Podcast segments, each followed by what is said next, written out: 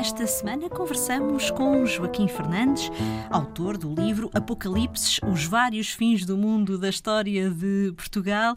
Ah, e, claro, obviamente que eh, teríamos também neste livro de abordar ah, fenómenos mais recentes, como por exemplo aquele apocalipse informático que iria acontecer no ano 2000 e que mobilizou tantos, tantos investigadores e, e, e cientistas uh, no sentido de é evitar é que realmente algo acontecesse.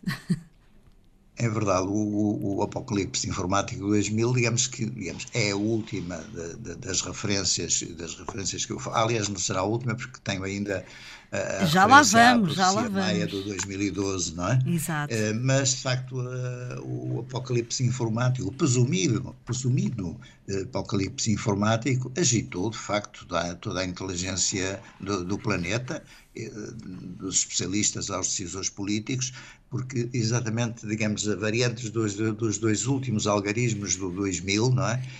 Se calhar não iria ser reconhecido em termos das, das máquinas que nós usamos nos nossos computadores. Isso, de facto, foi, foi um grande problema que, eh, digamos, exigiu um investimento das grandes mentes brilhantes do nosso, do nosso século e do nosso planeta, não é? Das, dos países mais, mais avançados, eh, até, enfim, a, a outras, a outras mentes e que eh, acabou por resolver-se sem, sem qualquer problema de monta, porque de facto, enfim, acabou por, por não causar aquilo que estava preconizado e estava pensado. Como, como se vê também, às vezes, a ciência exata tem as suas, as suas falhas, não é determinista em absoluto, porque de facto até a própria máquina acabou por reconhecer eh, o papel que estava a desempenhar, infelizmente para todos, porque sabe, seria, seria de facto muito complicado toda a gestão da, enfim, das fontes de energia, da eletricidade, de todo, de todo o ambiente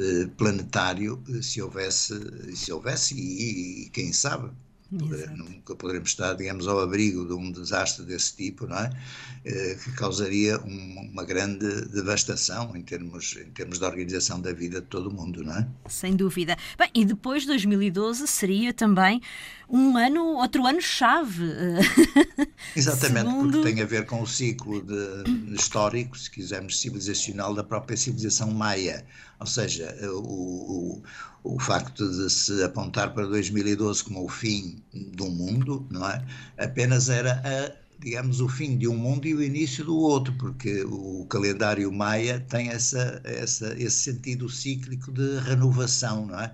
Digamos, chega-se ali, chega-se àquele limite, mas há uma, há uma renovação, uma espécie de renascimento do próprio curso civilizacional e o seu, o seu calendário acaba por ser um calendário cíclico e não terminal, não é? Portanto, foi essa a confusão que, sobretudo, os, digamos, os pensadores e os profetas, digamos, entre aspas, ocidentais, acabaram por uh, implicar num erro grave, não é? Que, naturalmente, felizmente para todos, não, não, se, não se verificou. Mas isso tem sido assim ao longo de toda a história e, naturalmente, tendo em conta o nosso quadro temporal de dois mil anos, nós, quando recebemos algo de fora, alguma previsão, alguma profecia, que no fundo acabam por ser aquilo que nós hoje também definimos como fake news, não é? ou fake prophecies, portanto, profecias que não, se, eh, que não têm fundamento, que, não, que, não, que são quase inviáveis na sua verificação e na sua confirmação, mas o que é facto é que, de facto, aí houve uma leitura cultural errada por parte, digamos, do mundo ocidental,